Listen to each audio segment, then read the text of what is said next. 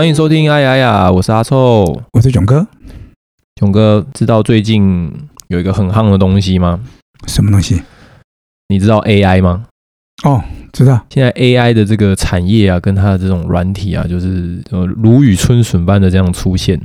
听说有人会常常去问问题。听他的解答。哎，没错，其实今天我们就是要讲这个软体。但是在那之前呢，像我自己呢，就是有用过一个软体，它是可以喂那个关键字，然后它就会产生图。我第一次用的时候，我就觉得哇，这个功能实在是太强大了。就是它画出来的那个东西，可以完全依照你的关键字去生成。然后比如说，如果你想要什么印象派画风啊，或是模仿哪一位作家的画风啊，你就只要。打个关键字，然后他就把图直接生出来。但我觉得这就是模拟，对不对？有点像是这个模拟就要小心了，因为会不会有所谓的著作权的问题？比如说，嗯，比如说我这个画家，我的画风，我的画法，你要把我收入的时候，你有没有问过我？哦，得到我的同意权。对，因为这部分都还是在一个比较初步的阶段呢。嗯，那我相信，当然著作权法的问题，我觉得可能之后也会有相关的一些配套措施这样子。但好，我们今天其实最主要就是说，现在有一款很夯的 AI 聊天软体，它叫 ChatGPT。那这个软体呢，它其实就是一个聊天机器人程式。然后呢，它可以就是透过你问它问题，可以自动生成文字、自动问答，然后可以有摘要功能哦。然后它可以写出相似于真人程度的文章。所以呢，这个东西一出来的时候，大家就是哇，疯狂的这样问他问题。比如说像学生有没有要做报告，有没有？然后直接问他，直接问那个 AI 说，关于这本书，它有什么样的重点或是心得？然后这 AI 就会啪跑出一个好像是真人写的一个文章，它可能就只要。把里面的文字稍微修改一下，哇，这个完美的报告就出现了。那我自己呢，有去用过了一下，其实我发现它也不完全是百分之百的准确率，因为我觉得一定的嘛，对它，它现在一定还是在属于一个学习的阶段。那这时候好玩的事情就来了，囧哥，我们在节目上讲过这么多爱的理论跟道理，嗯，如果我们把这些问题呢丢给 AI 呢，它究竟会怎么样的回答？你会不会觉得很好奇？我觉得应该会很好玩啦。不过，但对我而言，我觉得它应该就是一个好玩的东西。我不会认真想要去得到什么资讯，因为就像刚刚说的嘛，它其实就从资料库把东西叫出来告诉我们而已嘛。好，所以我现在就是有把一些我们的问题啊，或是一些就是我们的道理，就丢到这个 AI 里面，然后还所以你有去玩过了？我玩过了啊。然后呢，针对他的这个回答呢？就哎，我念给你听，然后你听听看，对，然后可以做一个类似这样的 AI 踢馆的感觉。AI 它讲的这个道理是不是跟我们所认知的哎，是不是有相符？价值观是不是相符？这样子，对不对？哦，听听看，很有趣哦。嗯，那首先呢，我就问了这个 AI 说，关于爱情，大家最想问的三个问题。哦，嗯，好，第一个问题出现的是说，怎样才能找到真爱？哦，嗯，大家在问哈，对，然后第二个呢，如何维持长久的爱情关系啊？合理，有没有？蛮合理的哈。嗯，再来呢，为什么有些爱情会变质或失败？哦，嗯，你不觉得他其实还还蛮切中核心的哦？是啊，是啊，是啊。我问了这三个问题之后呢，我又在各自问说，好，他对我说第一个问题，怎样才能找到真爱？所以我就问他说：“哎，怎样才可以找到真爱？”反问他就对了。对，再反问他一次。然后呢，他出现的回答你听听看哦。嗯，哦，寻找真爱是一个非常个人化的过程，每个人的情况和需求都是不同的。以下是一些可能有用的提示：第一个，接受自己。首先，你必须要接受自己，包括你的优点和缺点。哦，当你了解自己的需求和价值观，你就能更好的找到符合你条件的人。嗯，第一点，第二点，扩大社交圈，通过参加社交活动、加入社交团体、参与志愿活动等方式来扩大社社交圈，这样可以增加与不同人的接触机会，然后呢，提高找到真爱的可能性。再来，认真对待约会，当你有约会时，要认真对待，不要让手机和其他事情干扰，要耐心聆听对方，并表示出兴趣和关心。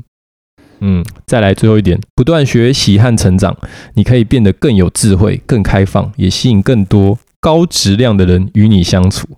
然后他最后有一个结语，就是最重要的是找到真爱需要一些运气和机会，所以不要过度强调这个目标，要将注意力放在享受生活和发展自己上，让爱情自然地发生。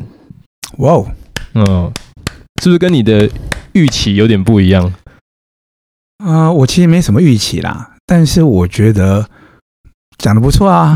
对，所以讲的不错，就是他当然很多深的东西不可能就这样回答嘛。对对，那它里面有提到一些我们讲过跟择偶啦、嗯、交易啦有有关的东西。好，嗯，但整体上的主轴方向还不错。嗯，哦，对对接纳自己，那这有就我们常常谈的爱自己嘛。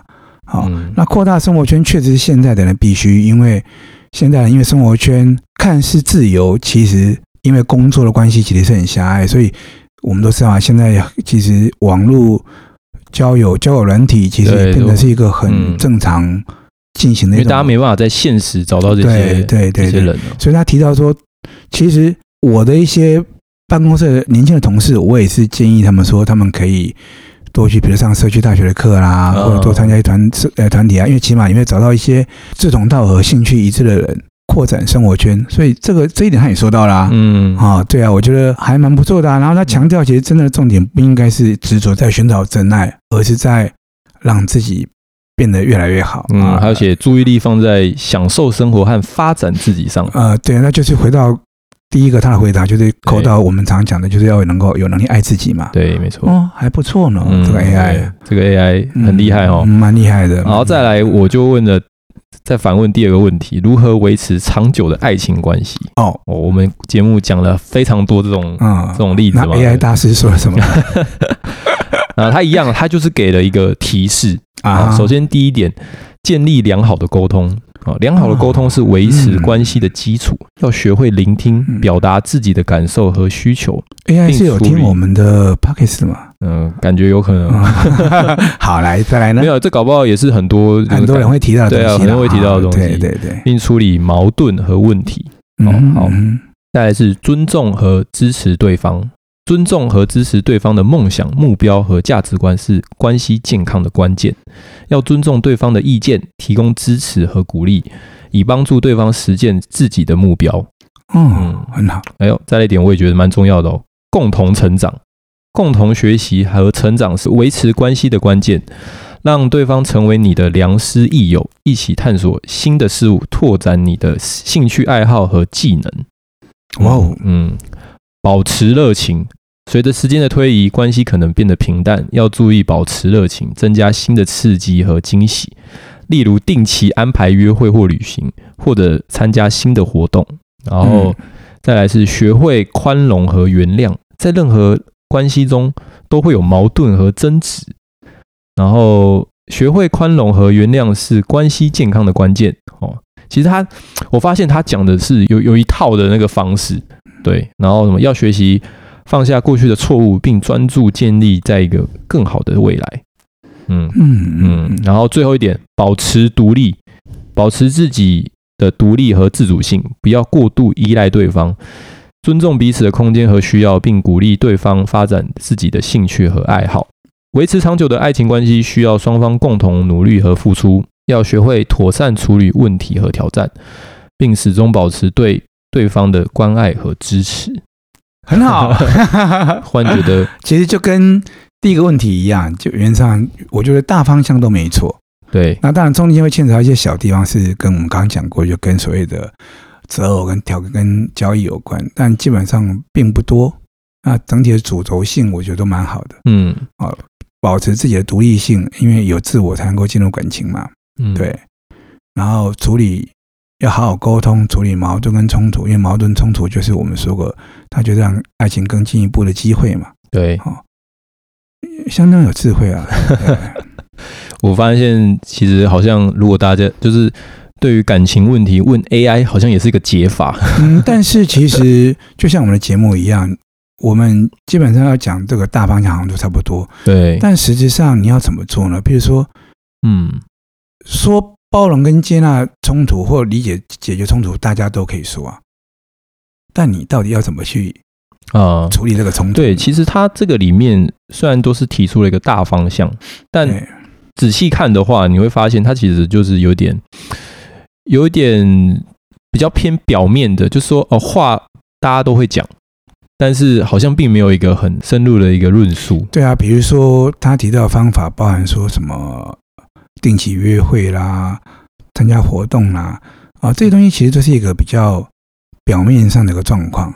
但其实我们在节目谈过很多次，很多表面上的状况未必然在内在的根源处，其实是哦，对，是是有真的碰触到所谓爱的核心的。对对，所以这样听起来 AI 回答，当然我们我们我也知道说，我们不太可能在这么这样的问题里面，他透过一一次的回答就可以很清楚的说明了。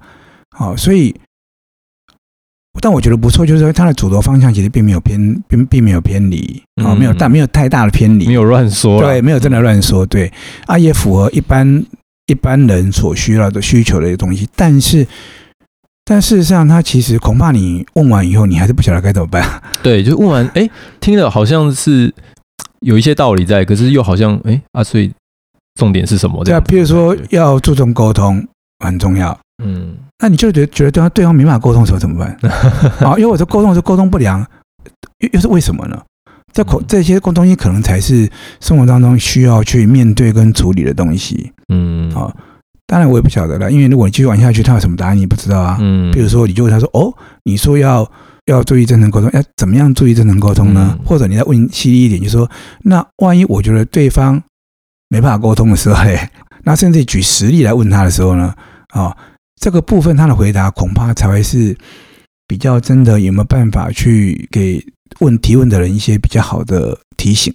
嗯，的关键。嗯，OK。但目前听起来都还不错，还不错哈。嗯，蛮厉害的。那接下来是第三个的问题哦，为什么有些爱情会变质或失败？哦，嗯，我稍微看了一下，觉得诶，他其实有讲到一些重点，你听听看。哦，他说，爱情会变质或失败，可能有以下的原因：第一个，缺乏沟通。沟通是建立关系的基础。如果双方缺乏沟通或不良沟通，可能会导致矛盾和问题的累积，最终破坏关系。第二个，不同的期望和价值观。如果双方对爱情的爱情和关系的期望和价值观不同，可能会导致矛盾和分歧，最终导致关系破裂。然后第三个，缺乏尊重和支持。在健康的关系中。双方应该互相尊重和支持。如果缺乏这些因素，关系可能会变得不稳定或失败。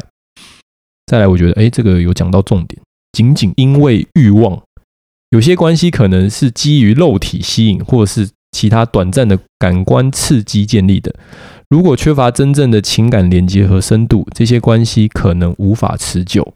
不健康的行为，有时候个人行为会。可能会对关系造成伤害，例如不忠、酗酒或滥用药物等。如果这些问题得不到解决，关系可能会破裂。那他后面就有一个总结：爱情关系需要双方共同投入和努力才能维持。如果存在不健康的因素或缺乏必要的连接和支持，关系可能会变质或失败。其实就是蛮废话一点的。可是方向都对啊，呃，方向都对哦。嗯，我其实发现他他有讲到欲望啊，就是爱情有些问题，其实我觉得欲望真的是蛮多会出现的。这个我们在第一季讲到性的时候有提过，对对对，没错。对，因为、嗯、呃，欲望嘛，尤其是性的欲望，其实是人类生命的上帝内建的最大的驱力了。呃，对。对，那一个最大的驱力摆在那边，你要怎么去面对它，其实是一个。需要智慧去面去理解它的，对，嗯嗯，那其实是有点困难，那当然就是因为它困难，所以有价值了，对，对，整体来看。厉害厉害，哦，我觉得它最起码它有一个方向性、主轴性没有太大的偏离，嗯，对，然后提醒呃强调沟通，强调一起成长，强调接纳自己，强调尊重别人，很好，嗯，大师。真的是 真的是有感觉到说这个东西真的。越来越接近人的感觉，但是我觉得它就是一个资讯的讯息嘛，就像我们现在一样，我们现在一个网络时时代，我们有什么困难，我们上网去 Google 维基啦，什么都一样。他的回答的内容会建构在他的资料库嘛？AI 的好处，计算机的好处是在于它可以非常快速的从资料里面判读一些讯息出来给我们啊，就我们要找资料干嘛之类的，其实它会非常快速。嗯，OK。可是它当然，当然缺点也在于说。它的回答也只能局限在它的资料库里面，好，而资料库的来源会是个关键，而它截取的过程当中，截取的智慧也是个关键。嗯，对，所以如果以一个有趣纯聊天的角度去跟他讲话互动，我是觉得 OK。可是如果真的是一个需要得到一些比较明确的建议或者提醒的，其实 AI 可能就只是一个管道之一啦。哦，不是不能问啦，可是它就是个管道之一。对啊，它是管道。对，而且就像刚刚说的，你要不要一一路一直问下去？因为那才是关键。那一路一一路一直问下去的时候，就会那可能就面临到它资料库的问题了。我觉得如果依照现在的他这个他的能力来说的话，问的很深入的话，他搞不好最后说啊，这个可能我无法回答。就是现在可能都还没有到那么，但因为但是我看那啊，我之前看那个网络上有讲到，我是觉得有点蛮有趣的。我看到那个时候有人要求他每一次回答问题都只用十个字以内，嗯，但那 AI 一直都没遵守。OK，但我觉得这不错哎，嗯，这反而比把它透显出 AI 比较人性化的一面，嗯，因为你本来就不可能。问一个复杂问题，要求我用简单的答案给你啊？对，本来就不可能啊！哈，只不过是里面有些答案其实蛮有趣的，这样就是有的答案可能是错的，这个应该就是资料库被恶搞了吧？嗯，有可能。好，那我同时呢也有就是丢一些我们节目中的一些道理啊，跟那些理论，比如说我丢了牺牲是不是爱？哎，啊，他怎么说？他的回答蛮有趣的哦，他说牺牲不一定等同于爱哦。嗯，因为他说这个问题呢的答案取决于牺牲的情况和背景。哦，如果牺牲是基于对他人的关心和关爱，以及自己的道德和伦理价值观，那么这种牺牲的行为可能表现出对他人的爱。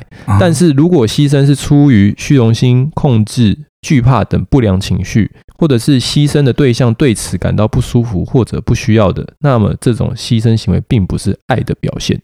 哦，什么时候要鼓掌一下？嗯、你觉得他讲的很对啊？他讲的不错啊。当然，你说够全面吗？当然也也不是。因为如果牺牲的人是基于自己的价值观，印证自己的价值的话，那对这个人而言就不是牺牲，就是选择。对，就是他自己的选择嘛。他印证自己的价值的部分嘛。那这个东西是一个他爱自己的行为啊。所以他基本上就简单讲，就他自己，我们可以这样说，他自己也是个得利者啊。嗯，因为他印证了他自己的生命的价值嘛，通过他的选择嘛，这对于当事人而言当然不叫牺牲了。那如果只要是牺牲的话，通常啊，牺牲这个词通常凸显就是伤害自己的某个部分嘛。我们也讲过嘛，我们不太可能用伤害自己的方式去爱任何一个人的。对啊，我们当然不可能要求 AI 可以做到如此细部的分解了啊。但是它整体的说法方向也是对的啊。我是觉得这个搞不好就是有人在为一些。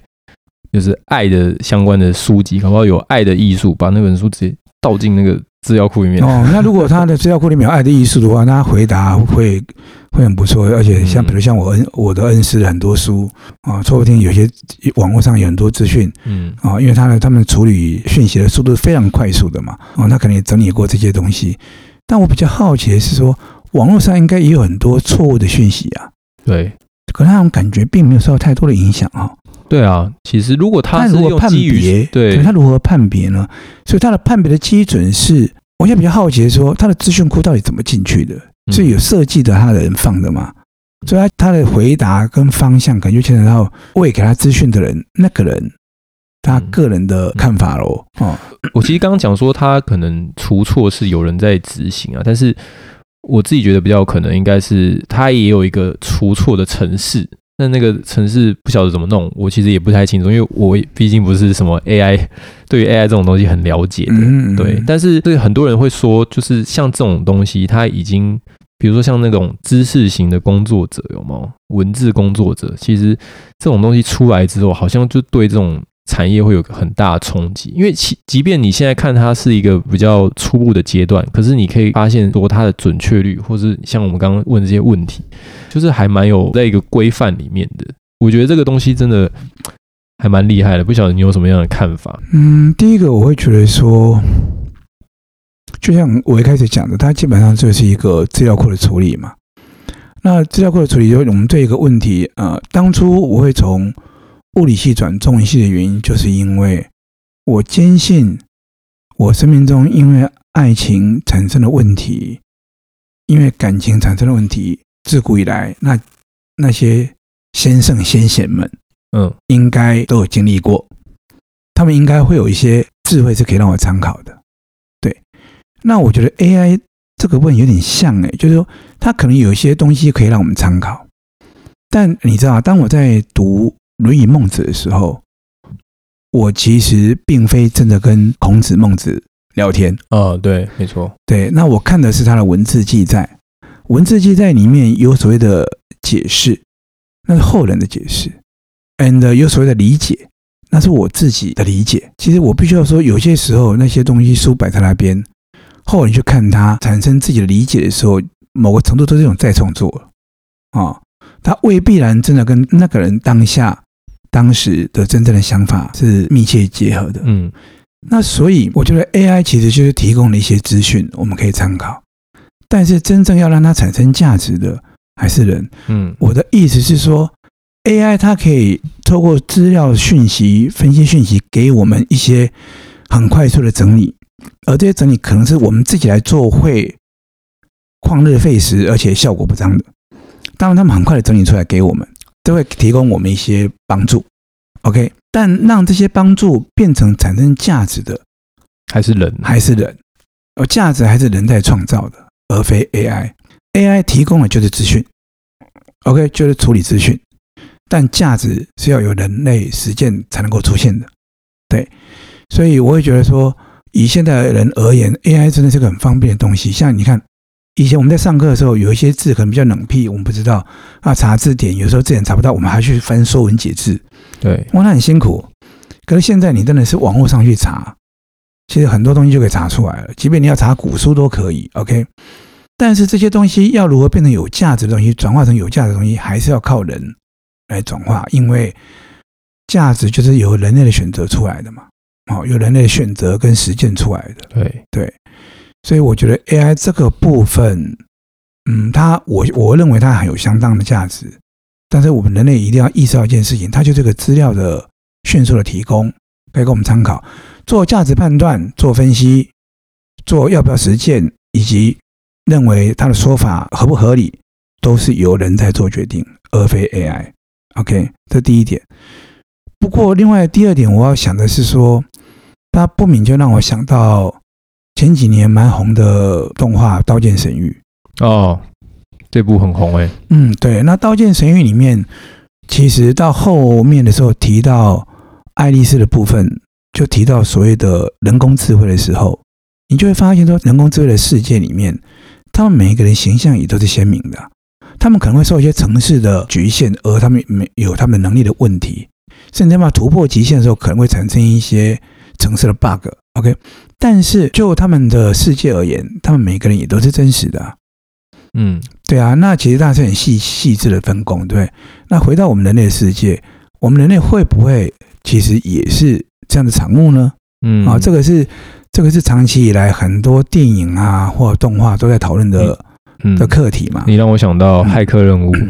嗯、对啊，骇客任务也是。不过骇客任务跟刀剑神域不同的地方就在于。骇客任务，他们其实是有人嘛。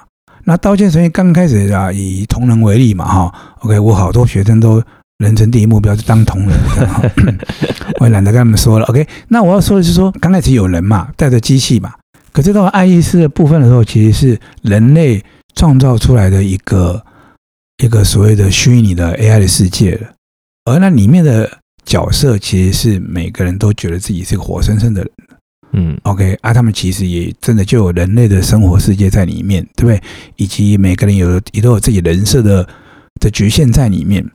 这把它放大来看，跟我们人类社会其实一样啊。哦，那在一样的状态之下，如果我们人类也是这样创造出来的呢？啊，如果这样想，就会让我想到一个很重要的概念，就是圣经里面说的亚当跟夏娃吃了智慧之果。那我记得我们这个节目在讲的过程中，我也提过这个概念。也就是人必须要有自觉，意识到自己有选择权的时候，爱才能够完成。我记得那时候我也提过，上帝我要爱爱人类，为什么不直接在人类的脑袋瓜里面内建爱上帝呢？很显然是因为没办法，因为爱就必须要在两个都有自由意志、能够做选择的情况之下，而且这个选择一定是我可以选择 yes 或 no 或 no。或犹豫不决都可以的情况之下，才有真正所谓的选择。所以你看，有人就选择笃信上帝，有人就选择某种程度上信上帝，有的人就觉得上帝是一个虚妄的东西，我根本不信他。在这种情况之下，好，那如果我们把信解释为爱，因为上帝很多信徒都知道嘛，上帝就是爱嘛。那要爱上帝的话，就必须要我有资格跟权利说我不爱上帝，我才有资格跟权利说我爱上帝。哦，对，对，所以在这种情况之下，我们回到 AI 的概念，不管是刀剑神域也好，或者我们说未来的 AI 世界怎么样也好，我的想法是，如果那个人工智慧到了哪一天，就像人类一样，吃了智慧之果。开始有所谓的自由，他不再只是单纯的接受资讯，他开始有自由，开始有自觉，开始依照自己生命的存在，开始拥有对自己的生命的所有的发展都拥有选择权。Say yes 或 say no 的时候，那个时候他们世界的生命可能就产生了，不管他是用什么样形态出现。OK，哪怕只是数据，可是他目前看起来，AI 显然不可能。真的拥有生命的关原因就在于，它其实逊于人类的部分，就是它还没吃到智慧之果。对、啊、对 对，还有很，如果是按照像我们那种看电影的那种描述的话，其实真的应该有非常非常一大段的路要走。嗯，这个这个问题恐怕就是每个人进入死亡以后，嗯，或许可能会得到一些解答吧。其实非常特别，我们。如果是一个像这样的制造出来的世界，那对啊，那就会像庄子说的喽，哦，死亡其实是大梦初醒啊。按照我们现在说法，就是就是死亡只是个开始嘛，呃，死亡只是一个 游戏的结束啊。对对对，我就回到我原先的真实状态了。这当然是一个非常有趣的，但我也必须要说明，这某个程度上面也确实超乎我们的目前的能力跟想象范围。嗯，哎，那就像孔子说的嘛，“子不语怪力乱神”嘛，啊，什么意思呢？不是否定它的存在，而是很清楚知道自己的能力界限在哪里。人类太常去幻想自己能力所不及的世界，其实是意义不大的。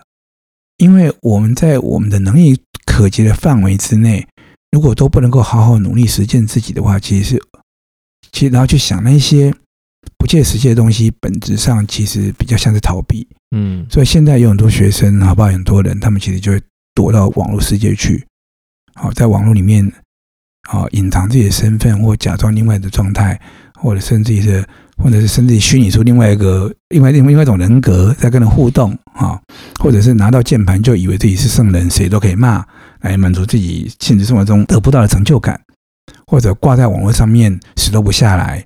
哦，然后上课睡觉啊，或者工作迟到什么之类，甚至不做不工作啊，呃，都宅在家里等等这些这些东西，其实就是这都是一种逃避。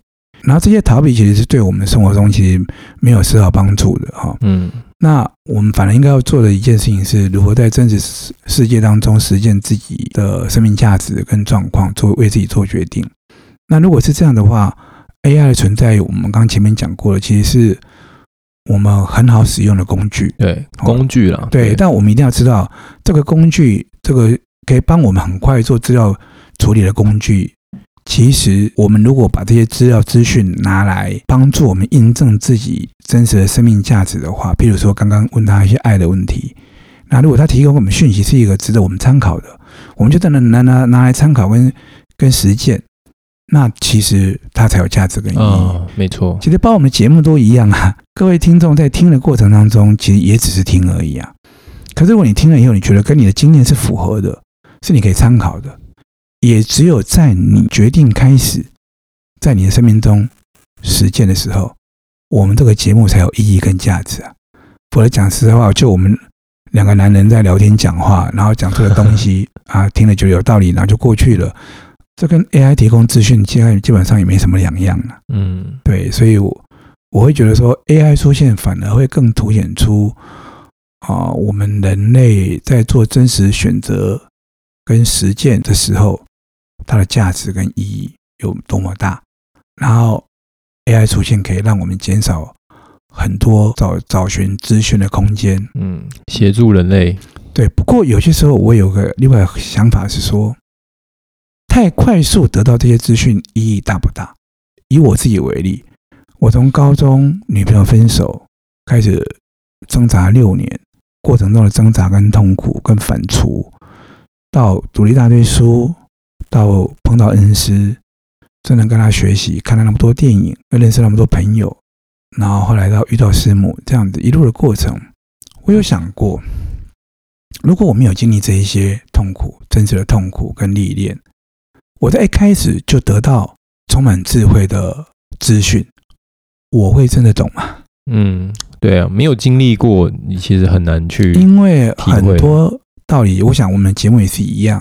有些人会觉得说啊，你都在讲那些啊、哦，我们做不到的事，对不对？对跟跟实际上生活中有有历练的人听到某一段的时候说：“天哪，讲的太好了，这就是我要的。”跟我当年在转中文系上课的时候，兴奋的想要拍桌站起说：“我来大学就要学这个的那种兴奋。”背后其实是有生命中多少的累积痛苦跟血泪，对，OK，那这些东西、这些资讯才会变得活生生的东西，来影响我这个活生生的生命。那因为影响我，我也才能够用我的活生生的生命去影响到日后跟我互动的活生生的生命。我想这个部分应该是 AI 永远没有办法替代的部分。嗯、对，okay. 对对对。好，这一集我们就是哎做了一个很有趣的尝试，尝试用 AI。来跟囧哥做一些对谈，这样子。那但我对 AI 真的是目前是抱持肯定的态度，因为他给的答案，我觉得对，嗯，方向性都不错。对啊，他真的是蛮厉害的，嗯，蛮厉害的。所以以后会变得多厉害，真的很想象。大家也可以就是善用这个工具啊。对，对但是价值真的是还是在我们的选择跟实践上面啦。嗯，好，OK，那这集我们就到这边，好，我们下次见，拜拜，拜拜。